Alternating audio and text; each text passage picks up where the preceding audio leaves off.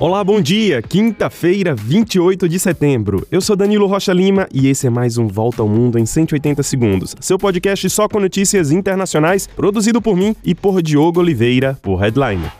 Começamos com notícias do Equador. A viúva de Fernando Villavicencio, candidato assassinado dias antes das eleições presidenciais no país, foi vítima de um atentado. Um cidadão venezuelano de moto tentou atacar o carro onde estava Verônica Saraus, nas ruas de Quito, capital do país. O suspeito foi detido e Verônica passa bem. O Equador, que enfrenta há anos uma onda de violência causada pelo narcotráfico, ainda vive o terror do assassinato de Villavicencio no mês passado, depois de um comício. O ex-jornalista investigativo era conhecido por suas denúncias de corrupção. Enquanto isso, os eleitores devem ir às urnas em 15 de outubro para o segundo turno das eleições presidenciais entre Luísa Gonzalez, candidata da esquerda, e Daniel Noboa, da direita.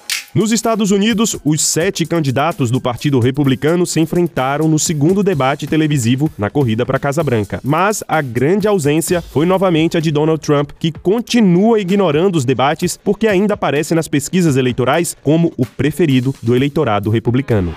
Olha, na Espanha, mesmo depois de ter visto o seu partido ganhar relativamente as eleições legislativas, o líder da direita, Alberto Feijó, não conseguiu apoio suficiente no parlamento e sofreu uma derrota em uma votação. Essa derrota, na verdade, abre as portas para que o atual primeiro-ministro, Pedro Sanches, busque formar coalizões para se manter no cargo. Caso não haja uma formação de governo, novas eleições legislativas serão convocadas depois de dois meses. E passamos agora para a África. A junta militar do Burkina Faso, que tomou o poder do país à força há um ano, diz que uma tentativa de golpe foi impedida pelos serviços de inteligência do país ontem. Oficiais e outros nomes envolvidos na tentativa foram detidos. Milhares de apoiadores do líder da junta, Ibrahim Traoré, tomaram as ruas de Ouagadougou, capital do país, contra a tentativa de golpe. Somente entre 2021 e 2022, o Burkina Faso sofreu dois golpes em apenas oito meses.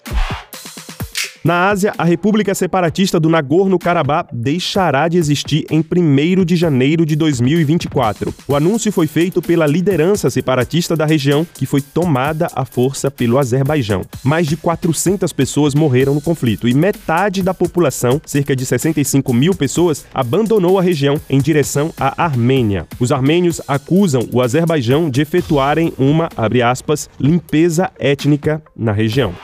E ainda na Ásia, a Coreia do Norte inscreveu o termo Estado nuclear na sua Constituição. Isso significa que a esperança ocidental de desnuclearização da Coreia do Norte se reduz drasticamente. O líder Kim Jong-un declara que a política de construção da força nuclear do país é uma lei fundamental do Estado e que ninguém deve violá-la. E a gente termina com esse alerta. A gente fala bastante aqui sobre a poluição de plástico nos mares, mas dessa vez, cientistas japoneses confirmaram a existência de microplásticos nas nuvens. Para isso, eles coletaram amostras da água da neblina nos arredores do famoso Monte Fuji. Em contato com os raios do Sol, os microplásticos aceleram a criação de gases de efeito estufa. Além disso, afetam a saúde humana, no coração e nos pulmões.